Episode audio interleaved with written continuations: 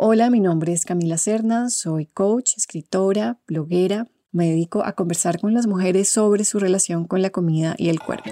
Caracol Podcast presenta Yo debería ser flaca con Camila Cerna.